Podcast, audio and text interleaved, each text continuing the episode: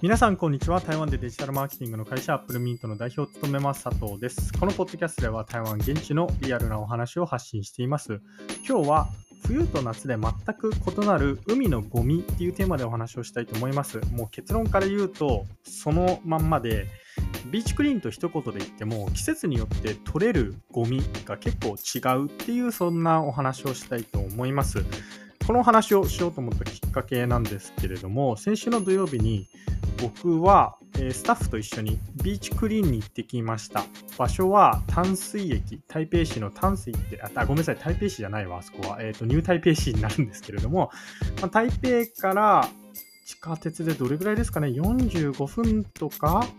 まあ、意外に距離がある場所なんですけれども、ニュータイペイ市の、えー、淡水っていう駅があるんですけれども、まあ、そこの駅から車で10分ぐらいの場所で、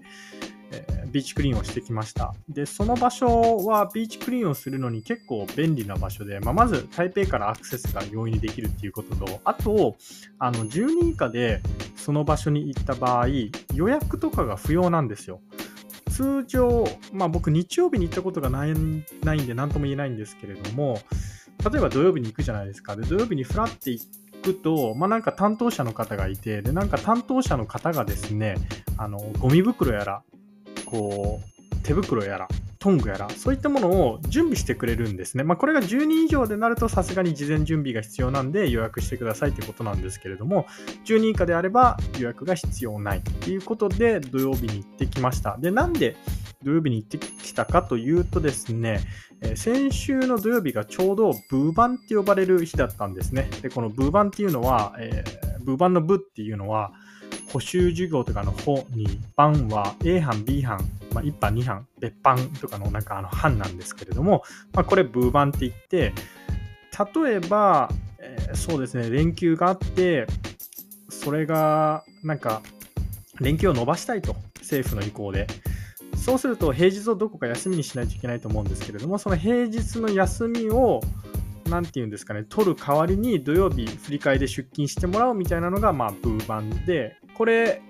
今年は今回の2月だけらしいんですけれども、なんか去年とかめちゃくちゃあったんですね。来年は多分ほとんどなくなると思うんですけれども、まあ、いずれにせよ僕らはこのブーバンっていう時に、ビーチクリーンやらアニマルシェルターやら、まあ、そういった場所に行ってボランティア活動をしてなんかリフレッシュとかした方が仕事を収録するよりいいんじゃないみたいな感じで、えー、僕らが僕らはブーバンに、え、ボランティアに行くっていうのがなんか恒例になっています。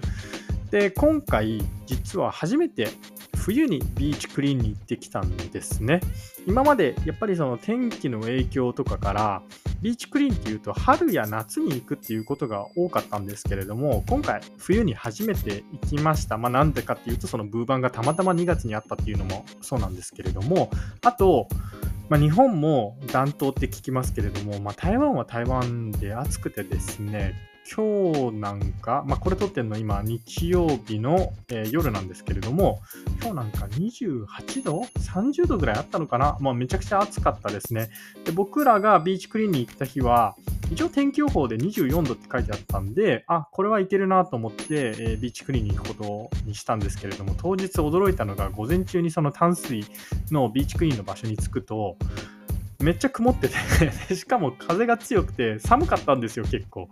まあ、寒かったとはいえ、あの、あれですよ、なんか10度とか、あるいはなんか13度とか、そんな感じじゃなくて、まあ、あくまで20度ある寒かったっていうだけの話だったんで、全然快適にビーチクリーンはできたんですけれども、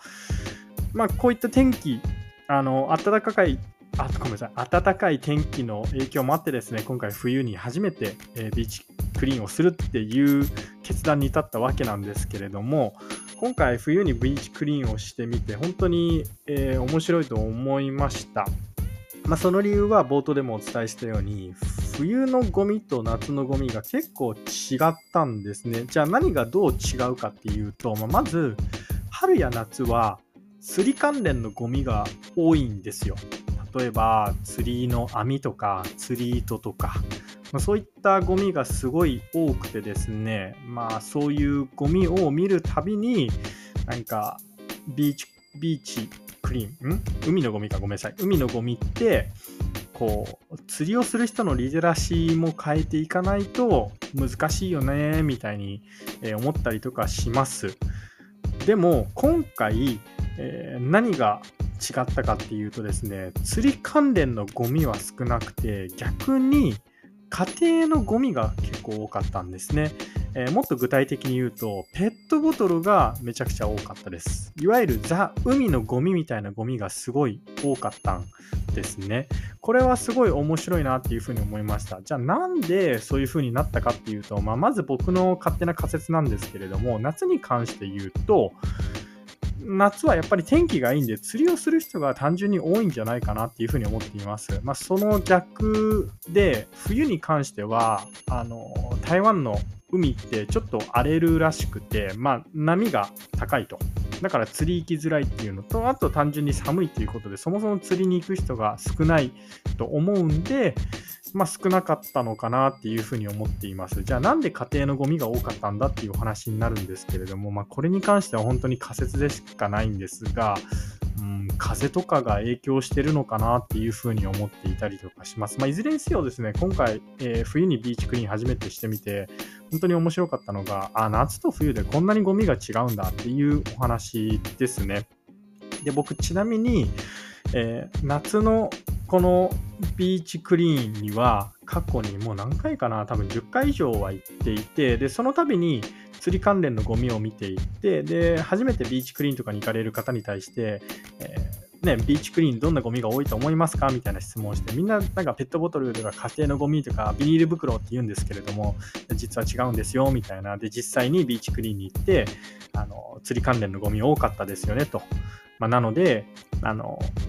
こうビーチクリーンでも仕事でも何でもいいですけれども実際あの